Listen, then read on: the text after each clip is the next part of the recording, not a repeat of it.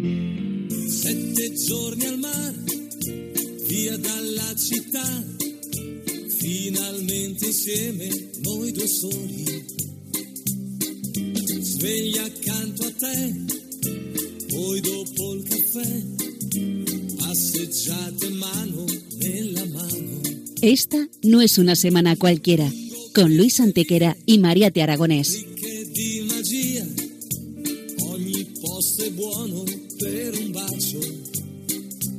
Hola a todos, bienvenidos una vez más al programa Esta no es una semana cualquiera en Radio María, con un servidor de ustedes Luis Antequera. y Mariate Aragonés.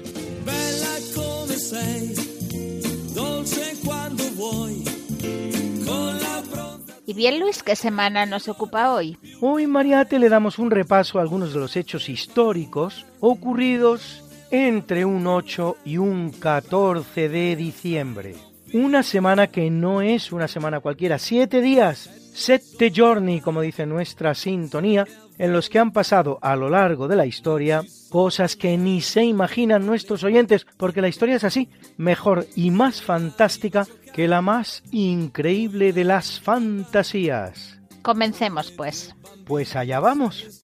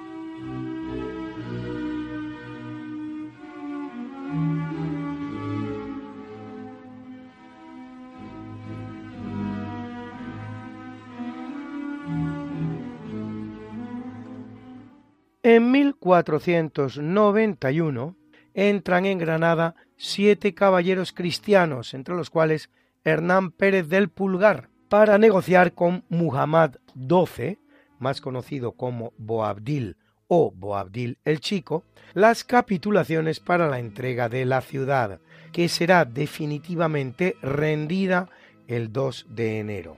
La conquista de Granada será un modelo de entrega pacífica de una ciudad, tan diferente de la ocurrida solo 40 años antes, cuando el conquistador de Constantinopla, el otomano Mehmed II, pasa a cuchillo a los pobladores cristianos de la misma.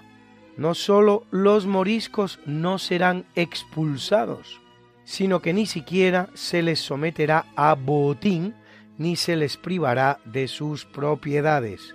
Los soldados cristianos que habían participado en la conquista recibirán sus estipendios en la ciudad de Santa Fe, construida precisamente como campamento para la conquista de la capital nazarí.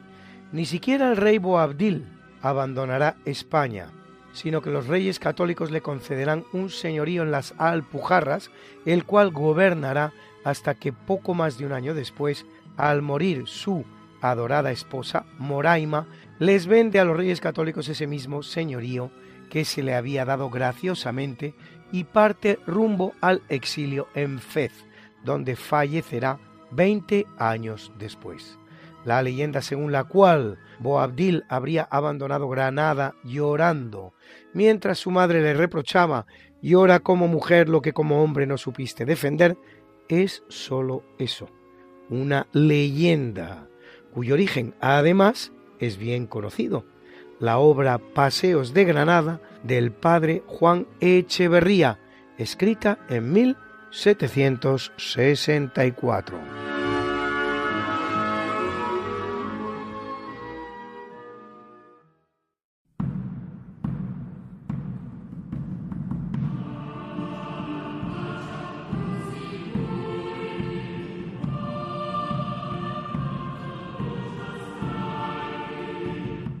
En el capítulo siempre fecundo de la conquista, colonización y evangelización de América por los españoles, que va a permitir a los indígenas americanos el tránsito del neolítico al renacimiento en apenas dos generaciones, un tránsito que a los europeos había costado siete mil enteros años, nos hallamos una vez más y como tantas ante una fecha propicia a la fundación de ciudades americanas por los españoles.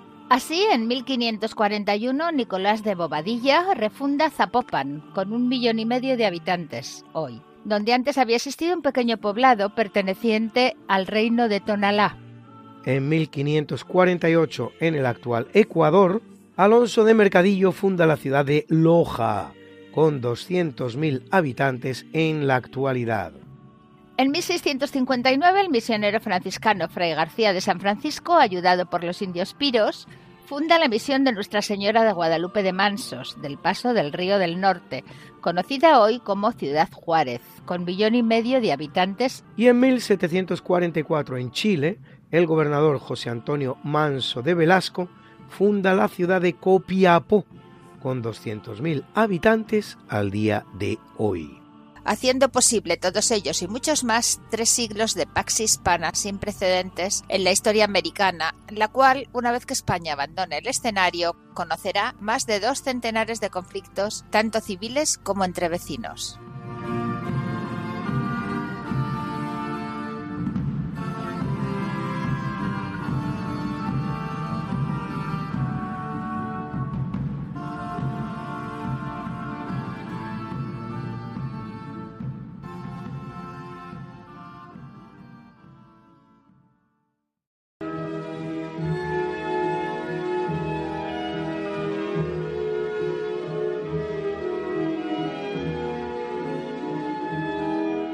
Y ya está con nosotros Rafa Codes y su Galeón de Manila.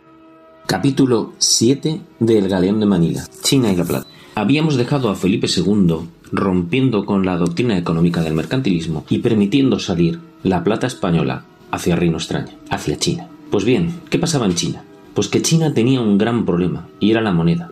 Ya en el siglo XI había inventado el papel moneda, pero en el siglo XIV se habría producido una gran inflación, de manera que este papel moneda había dejado de tener valor. Los comerciantes extranjeros no aceptaban el papel moneda y esto lastraba su posibilidad de comercio exterior. Al mismo tiempo, el propio emperador desconfiaba de este papel moneda y exigía el pago de los impuestos en plata, en lugar de en billetes o en trabajo o especie. Imaginemos la dificultad que suponía recaudar estos impuestos en especie o en trabajo, así como su distribución posterior. De manera que China necesita desesperadamente una moneda que sea de aceptación general si quiere progresar como nación. Hemos de pensar que China era un país de 150 millones de habitantes y que contaba con el mayor sistema tributario y comercial del mundo. Estos sistemas que se veían lastrados por esta falta de una moneda. Para ello, el oro no era el adecuado, pues su valor es demasiado alto y el oro tradicionalmente simplemente ha servido como método para acumular riqueza, no para comerciar. Por su parte, el cobre era demasiado pobre y maleable. Así pues, China necesitaba plata. Por otro lado, en el Imperio Habsburgo, hace 20 años, en 1545, que se ha producido un descubrimiento prodigioso. En la ladera de un monte a 4.000 metros de altura en la actual Bolivia, un pastor ha hecho una hoguera para calentarse durante la noche. A la mañana siguiente descubre entre las brasas hilos de plata fundida. Aquel monte contiene la mayor concentración de plata del planeta. Es una montaña de plata. En su escudo, Carlos V autorizará escribir Soy el rico Potosí, del mundo soy el tesoro. Junto a las minas de Zacatecas y Guanajuato en México, producirán el 85% de la plata que se extraiga durante los siguientes 250 años. Junto a este feliz suceso se produce otro que no es fruto de la casualidad, sino de lo que llamaríamos I más de más que también existía en la España del siglo XVI. El español Bartolomé de Medina ha descubierto en México un proceso de amalgamación de la plata mediante el llamado método de patio. El método que Bartolomé de Medina va a utilizar realmente es una perfección de un método que ya se conocía desde la antigua Roma. Un metalúrgico alemán le había hablado de él aunque este método no se haya presente en los tratados medievales de metalurgia, por lo que no debía de ser muy efectivo. Bartolomé de Medina lo perfeccionará, comenzará a hacer pruebas en Sevilla y continuará haciéndolas en la Nueva España. Este método de patio se basaba en la propiedad que tiene el mercurio de atraer los metales. Así, se obtenía tierra extraída de la mina y se expandía en grandes tortas sobre suelos enlosados. Hay que decir que la plata no se presenta generalmente en grandes vetas, sino en diminutas partículas distribuidas en toda la Tierra. De esta manera, las tortas de tierra eran mezcladas con sales, con mercurio y con otros minerales, y eran pisadas bien por caballos o bien por personas durante un periodo de tiempo que podía extenderse hasta 40 días, para conseguir una mezcla perfecta. Una vez se había obtenido esta mezcla, la tierra era lavada descartándose los residuos y obteniéndose únicamente las bolas de mercurio que habían atraído estas partículas de plata. Posteriormente, estas bolas de mercurio serían metidas en hornos donde a grandes temperaturas conseguiríamos que el mercurio quedase evaporado y solamente quedase la plata más pura del mundo. Así pues, nos encontramos a una China que necesita desesperadamente enormes cantidades de plata. Y por otro lado, tenemos a un imperio Habsburgo que posee las mayores minas de plata y la capacidad de producirlo con una pureza inigualable. El gobernador de Filipinas, Juan Niño de Tabora, escribió al rey en 1628 a propósito de los chinos. Su dios es la plata y su religión es las diversas maneras de conseguirla. Si estaba en lo cierto, ese dios de los chinos vivía en las alturas de un monte de los Andes. China ya tenía quien calmara su sed de plata. Rafa Codes autor junto con Silvia Ribelles de la Vega del libro El Galeón de Manila, la ruta que cambió el mundo.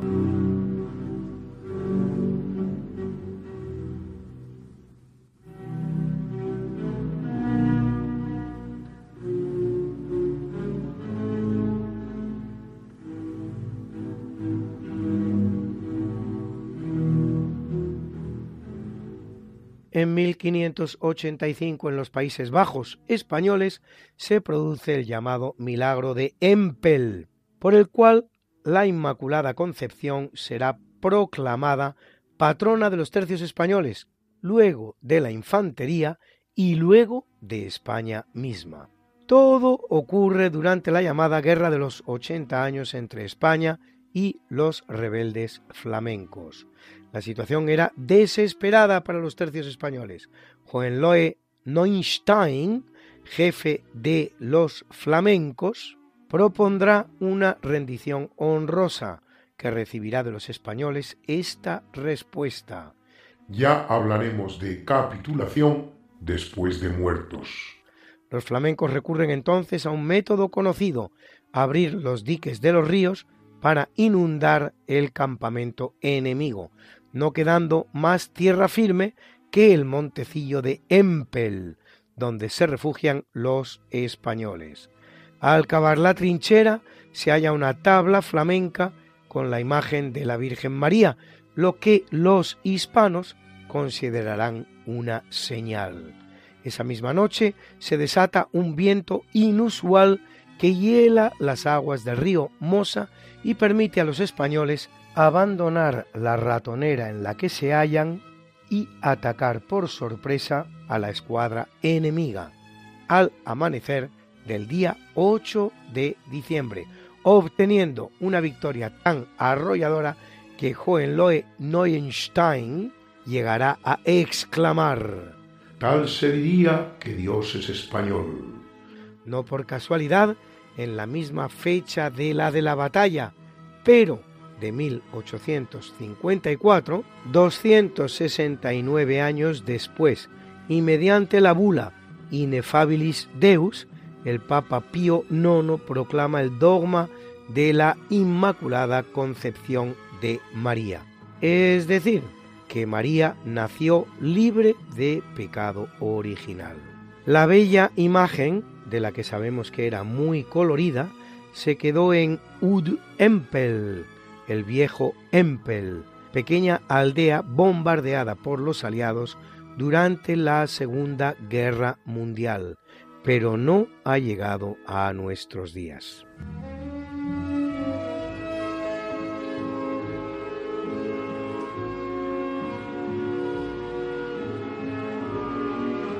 En 1813, y dirigida por su mismo autor en persona, Ludwig van Beethoven, se estrena en Viena la que es su séptima sinfonía. Hoy su segundo movimiento constituye la banda sonora de este primer tercio de eventos.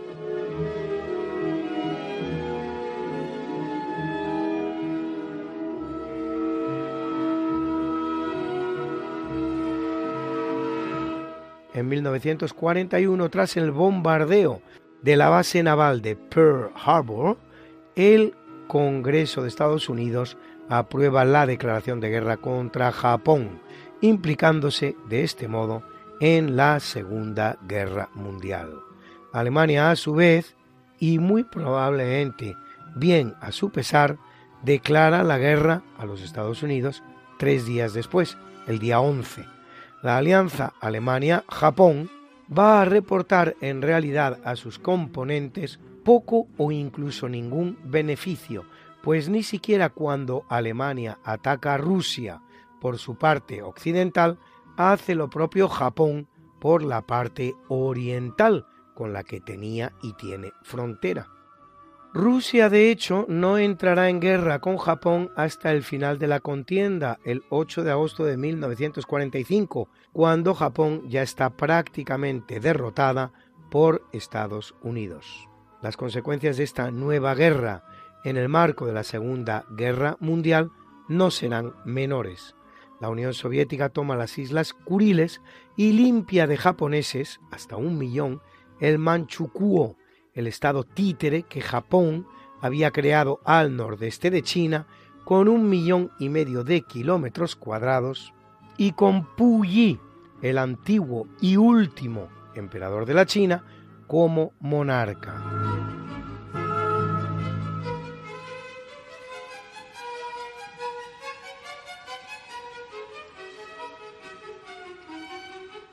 En 1965, durante el pontificado de Pablo VI, se clausura el Concilio Vaticano II, vigésimo primero de los considerados ecuménicos por la Iglesia, el cual había inaugurado Juan XXIII tres años antes, el 11 de octubre de 1965. Al concilio acuden 2.450 obispos y emitirá cuatro constituciones, la Dei Verbum, la Lumen Gentium, la Gaudium et Spes y la Sacrosanctum Concilium así como nueve decretos y tres declaraciones. Se convocó con la intención de proceder a una actualización de la Iglesia, la que se denominó con la palabra italiana aggiornamento.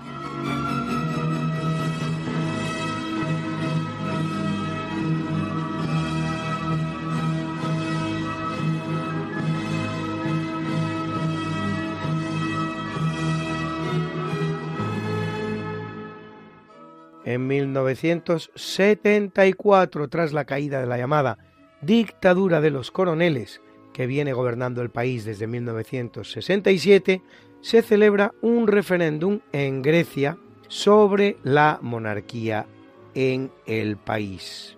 El resultado es contundente, 31% de votos favorables a la monarquía, 69% de votos contrarios.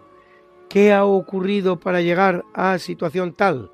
Corriendo el año 1967, ante la perspectiva de una victoria de la izquierda en las elecciones convocadas para el 28 de mayo, el ejército griego da un golpe de Estado. Es el llamado golpe de los coroneles, que dará paso a la llamada igualmente dictadura de los coroneles, la cual durará seis años hasta 1974.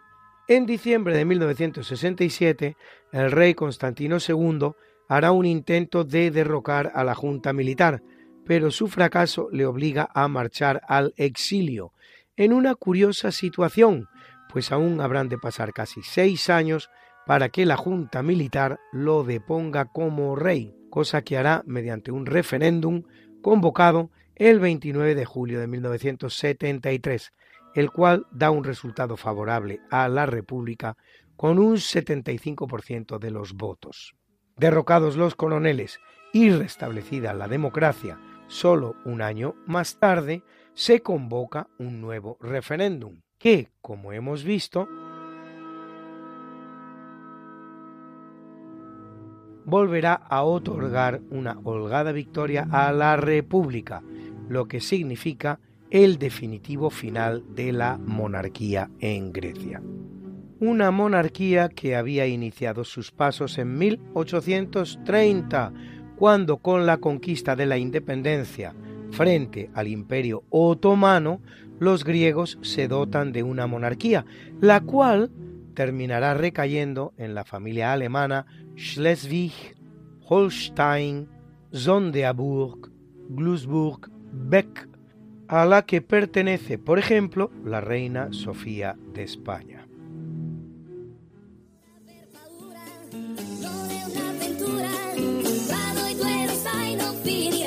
que quieres volvernos a escuchar porque no puedes esperar hasta la próxima semana, que te perdiste un programa y no te lo perdonas, que quieres mandarle el programa a un amigo tuyo al que sabes que le va a gustar.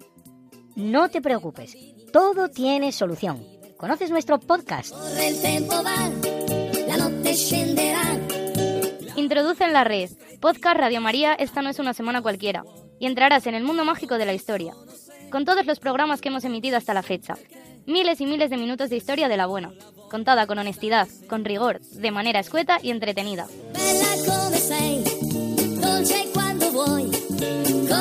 Ya sabes, el podcast de Esta no es una semana cualquiera.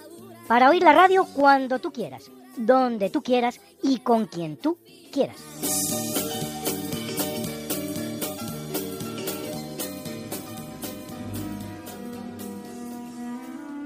Y también en Spotify, Google y Apple Podcast.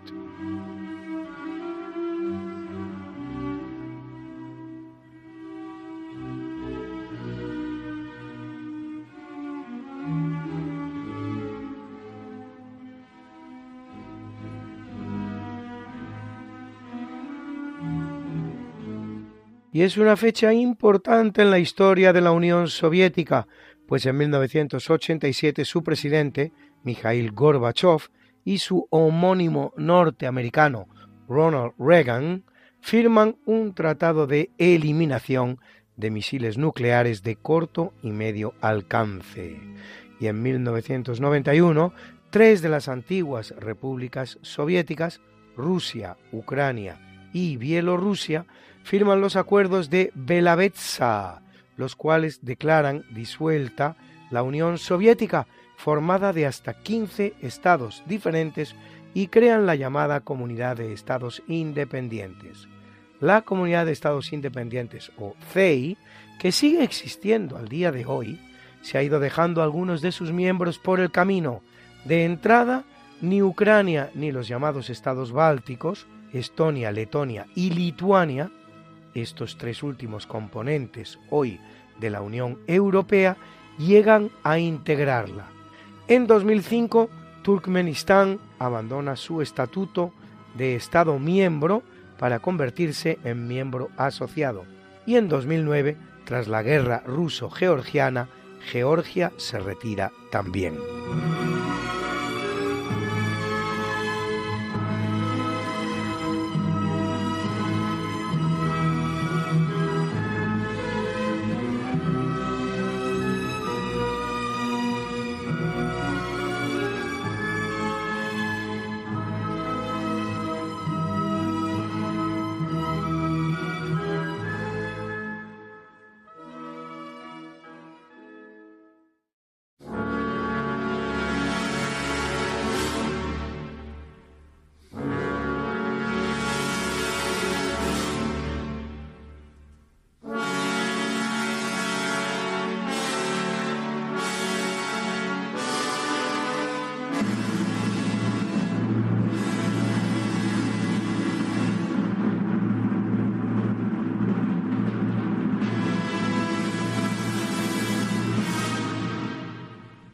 En el capítulo del natalicio, hijo de un esclavo liberto, nace en el año 65 a.C.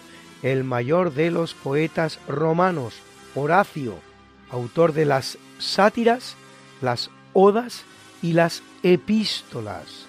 Su carrera coincidirá con la transición de Roma desde la República hasta el Imperio. Oficial del ejército republicano derrotado en la batalla de Filipos en el año 42 a.C., se hará amigo de la mano derecha de Octavio Augusto, mecenas, personaje que de hecho dará nombre en adelante a los protectores de los artistas. A Horacio debemos la expresión carpe diem, aprovecha el día, que da título a una de sus más afamadas obras. Se le considera también el primer autobiógrafo de la historia.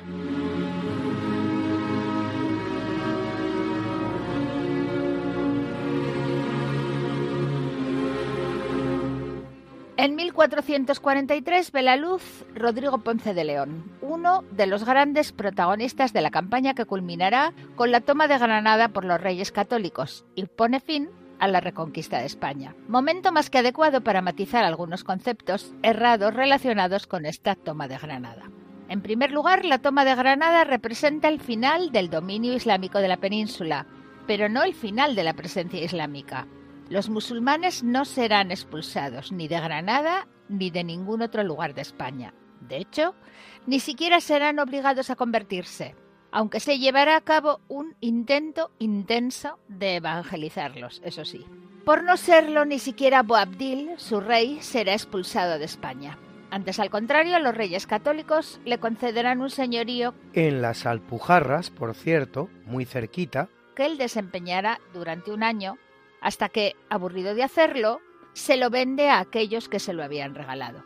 En segundo lugar, la toma de Granada representa el final de la reconquista, pero no el logro de la unidad de España, que aún requerirá de otros hitos muy importantes. Así, la incorporación de la isla de Tenerife en 1496, incluso después de descubierta América.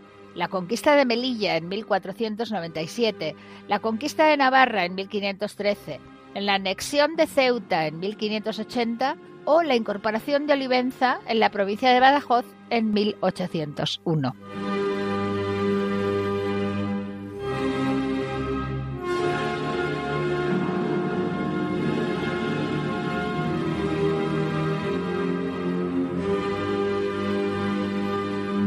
Viene al mundo en 1723 Paul Heinrich Dietrich von Holbach, escritor franco-alemán, enciclopedista ateo de la Ilustración, conocido por sus voluminosos escritos contra la religión, los más famosos de los cuales Le Christianisme dévoilé, el cristianismo desvelado, coincidente en título con el que es el segundo libro de mi producción, o Système de la Nature, Sistema de la Naturaleza.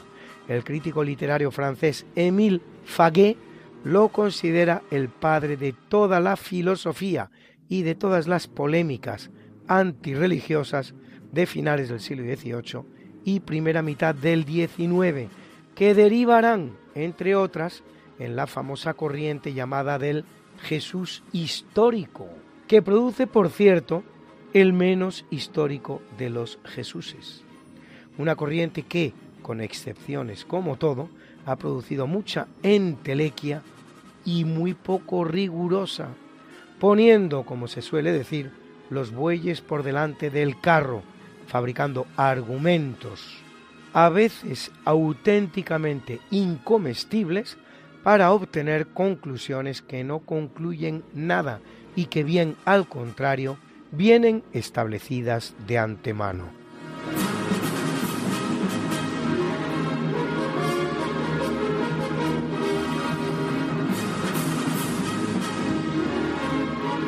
En 1865 ve la luz el compositor finlandés Jan Sibelius, excelso representante del romanticismo y del nacionalismo musicales, autor del vals triste, dedicado al amor de su vida, así como del famoso Karelia Suite o de este Finlandia que viene acompañando hoy este natalicio.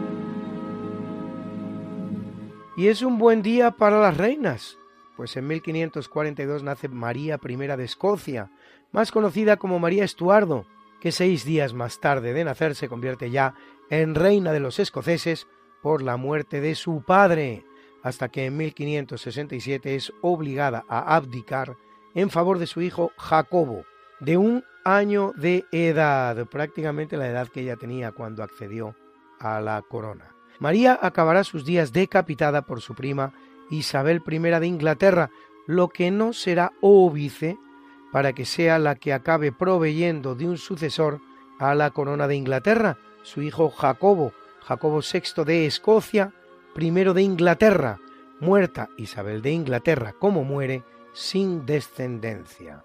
Recibe Jacobo sus derechos al trono inglés de su bisabuela Margarita, tercera hija de Enrique VII, el primer Tudor en el trono inglés, al agotarse todas las demás líneas procedentes de dicho Enrique VII. Y a pesar de ser hijo de la católica María de Escocia, reinará como el más severo de los protestantes.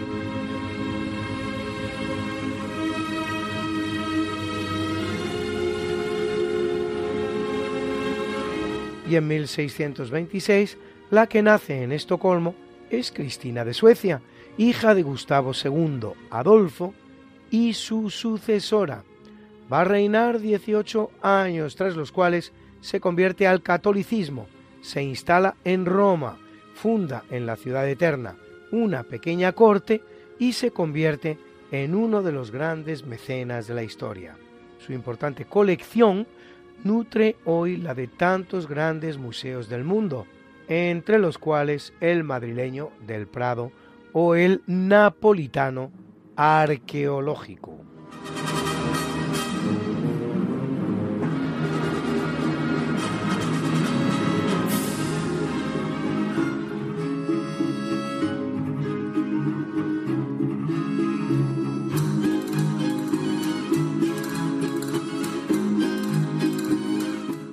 Ya está con nosotros nuestro rapsoda historiador Guillermo Arroniz.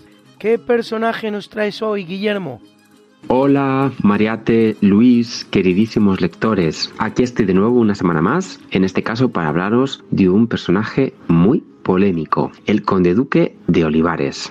El conde duque de Olivares fue el hombre de más poder en la corte de nuestro Felipe IV. Nuestro Felipe IV, como ya he comentado alguna vez, fue un rey mucho más importante de lo que se nos ha querido decir, aunque se le denomine como uno de los Austrias menores. A diferencia de su padre, Felipe III, que delegó todo el gobierno en su valido el duque de Lerma, Felipe IV no fue tanto así. Se podría decir a grosso, grosso modo que tuvo dos etapas, una en la que se desentendió más de la política y otra en la que se involucró más.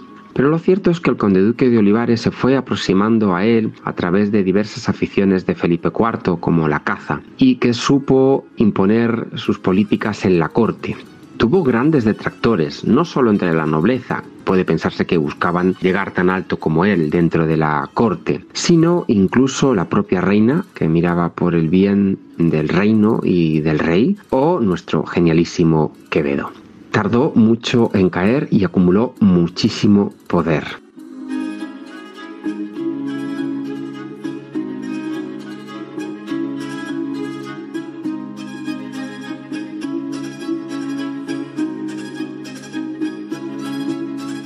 El poema que hoy vengo a leer es un soneto que está inspirado en la que se dice fue la armadura con la que posó para el retrato ecuestre que le hizo Velázquez y que se encuentra hoy en el Museo del Prado.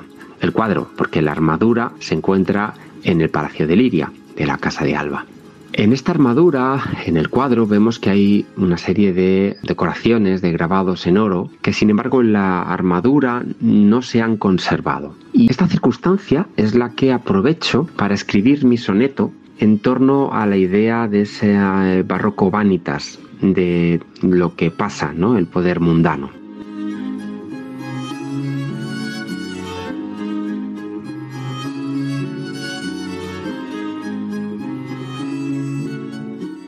Dice así, el oro se ha grabado con el fuego y lucen la armadura con poder, sobre ese cuerpo grande en el que ser es fiesta inacabable por el ego, metal de la batalla y del trasiego que no ha llegado aún a envejecer. Los oros se grabaron, pero ayer el tiempo los robó, tan sordo y ciego a toda gloria efímera y mundana. Hoy brilla lo que es nada ya mañana, y queda solamente la nobleza, las huellas del valor y la belleza. Por eso nos contempla esta armadura, fundida con talento y con bravura.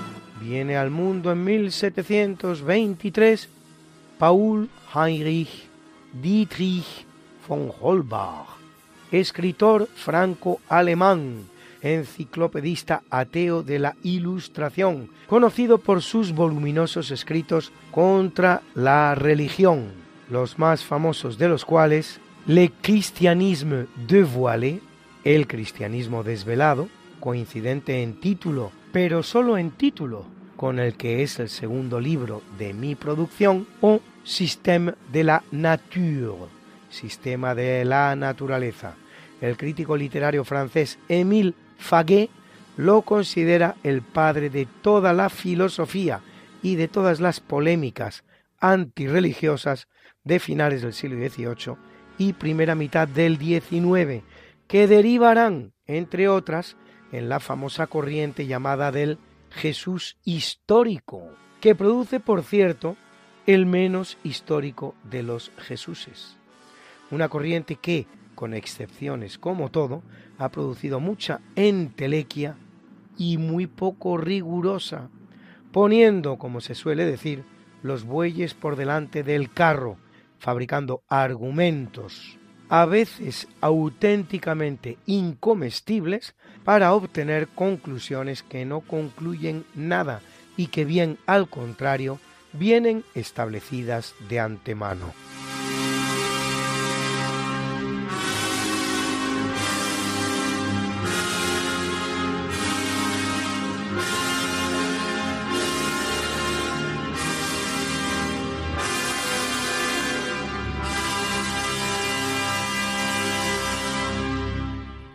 En 1865 ve la luz el compositor finlandés Jan Sibelius, excelso representante del romanticismo y del nacionalismo musicales, autor del vals triste, dedicado al amor de su vida, así como del famoso Karelia Suite o de este Finlandia que ha acompañado hoy este natalicio.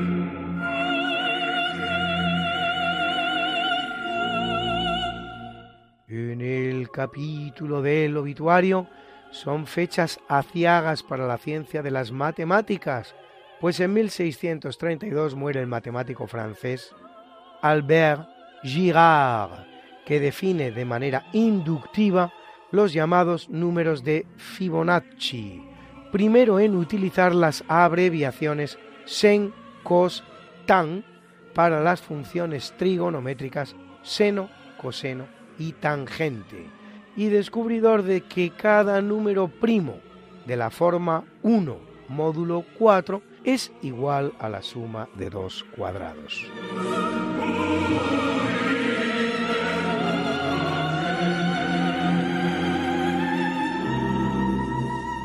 Y en 1864 lo hace el británico George Bull, fundador del álgebra de Bull, base de la aritmética computacional moderna gracias a la aplicación de una serie de operaciones lógicas.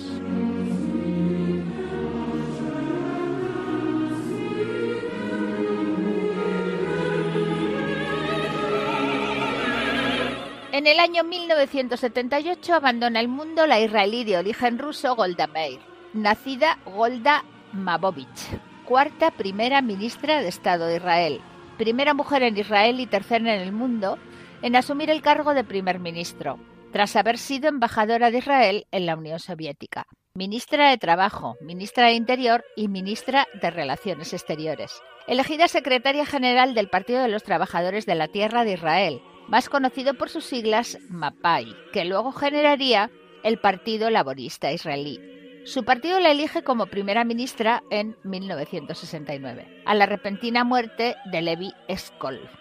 A ella tocará sufrir la agresión sirio-egipcia que dará lugar a la llamada guerra del Yom Kippur en 1973, frente a una coalición que formaban precisamente Egipto y Siria, a la que derrotará inapelablemente en la que es la cuarta y última guerra árabo-israelí. Aunque luego seguirán en la tribulada Tierra Santa multitud de conflictos, pero de otra naturaleza ya.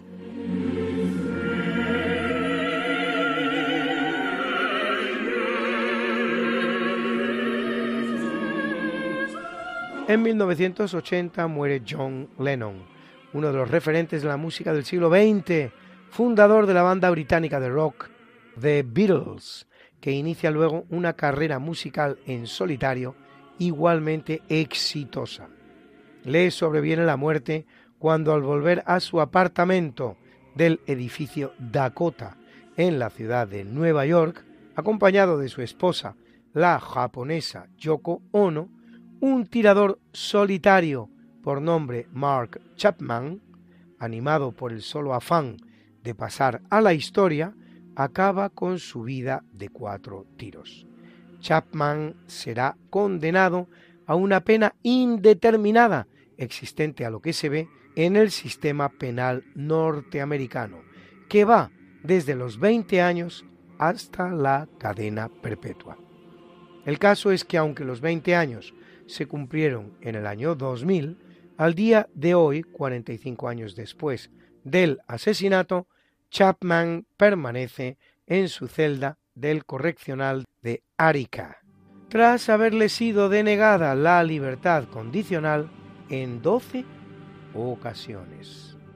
Una breve pausa musical con este bonito tema de John Lennon, Woman, Mujer, que quiero dedicar a mis buenos amigos Ángel y Carmen en un día sumamente especial para ellos, su 50 aniversario.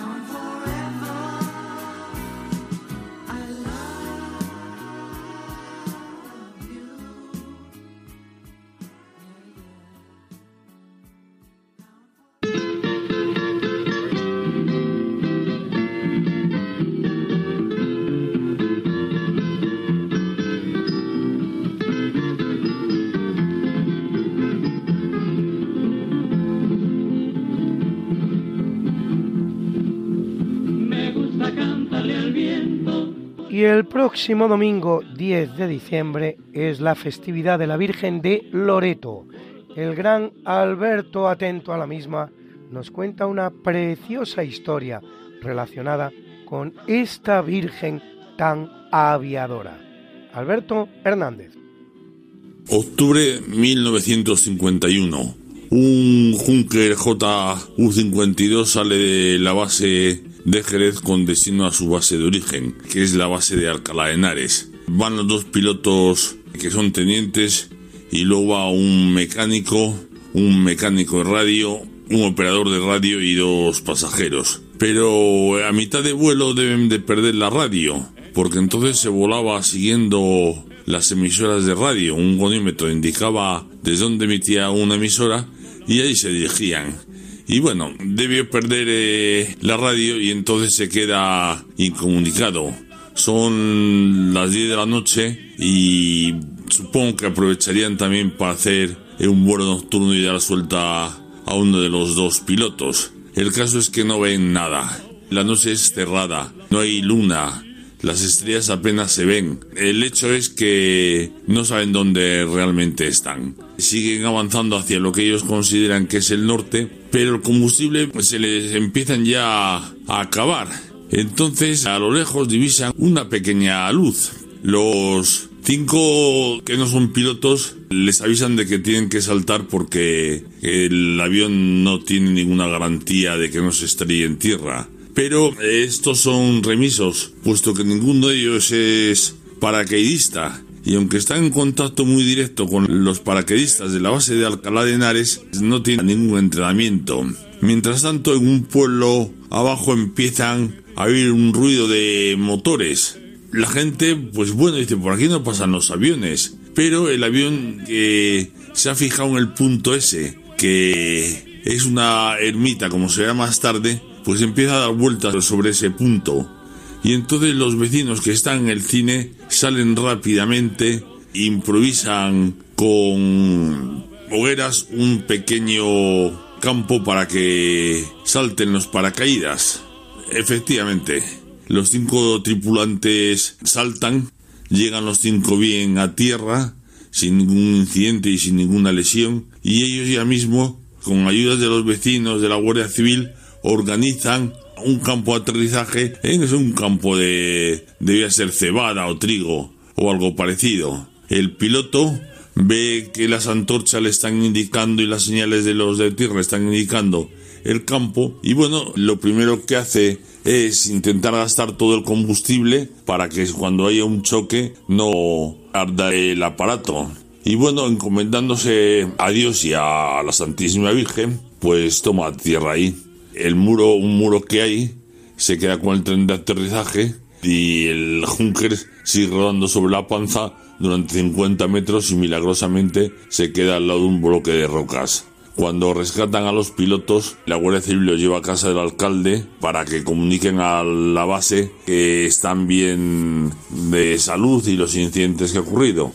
Y cuando habla el piloto jefe con el, supongo que el capitán de día le dice que se han salvado gracias a la Virgen de Loreto, que es su Virgen. Y entonces el cura que está presente le dice la nuestra, que la torre que estabais siguiendo era la patrona de este pueblo, Nuestra Señora Loreto. El pueblo se llamaba o se llama Cella, está en la provincia de Teruel y los viejos del lugar recuerdan esto con cariño. Para terminar diré que en los aeropuertos hispanoamericanos hay capillas de la Virgen de Loreto para que antes de emprender un vuelo se pueda rezar ante ella. Pues esto es todo y buenos días. el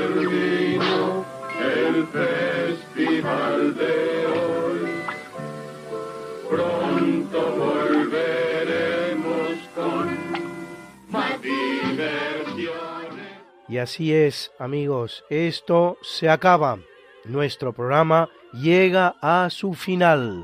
Pero recuerda...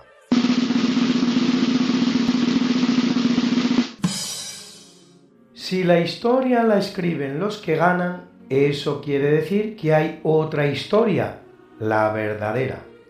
Eduardo Miñogna, director de cine y de televisión, dramaturgo, novelista y guionista argentino, ganador de tres premios Goya a la mejor película extranjera de habla hispana por filmes como Sol de Otoño, El Faro o La Fuga. Pero no nos vamos a despedir sin presentar, como lo hacemos siempre y puntualmente, la mucha buena y variada música que nos ha acompañado hoy una vez más. Y en el tercio de eventos nos ha acompañado la séptima sinfonía en La mayor, su segundo movimiento, Ludwig van Beethoven, interpretado por la Hannover Band, que dirigía Roy Goodman. En el natalicio hemos escuchado de Jan Sibelius su obra Finlandia y en el obituario El Lacrimosa del Requiem de Giuseppe Verdi, interpretado por la Atlanta Symphony Orchestra and Chorus, dirigidos por Robert Shaw. Era la soprano Susan Dunn, la mezzo Diane Curry, el tenor Jerry Hadley y el bajo Paul Pliska. Y en nuestras pausas musicales, ese bonito tema de John Lennon, interpretado por él mismo, Woman, Mujer.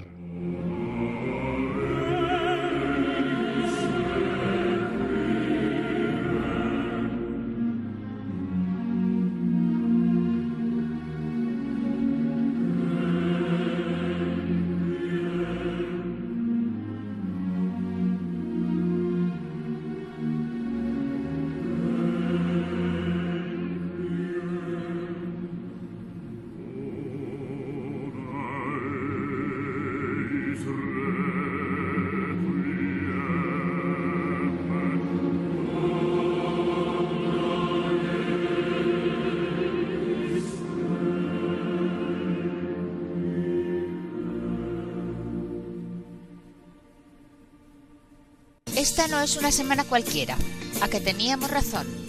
La historia, ¿cómo es? Y no como nos gustaría que fuera. Hasta el próximo programa. Se despiden de ti, Mariate Aragonés y Luis Antequera. Pero yo te veo muy pronto en el programa de Javier Ángel Ramírez, Diálogos con la Ciencia, el jueves a las 12 de la noche, o lo que es lo mismo, el viernes a las 0 horas, con nuevos episodios de nuestra apasionante historia. No te lo pierdas. Les hemos ofrecido en Radio María Esta no es una semana cualquiera, con Luis Antequera y María Te Aragonés.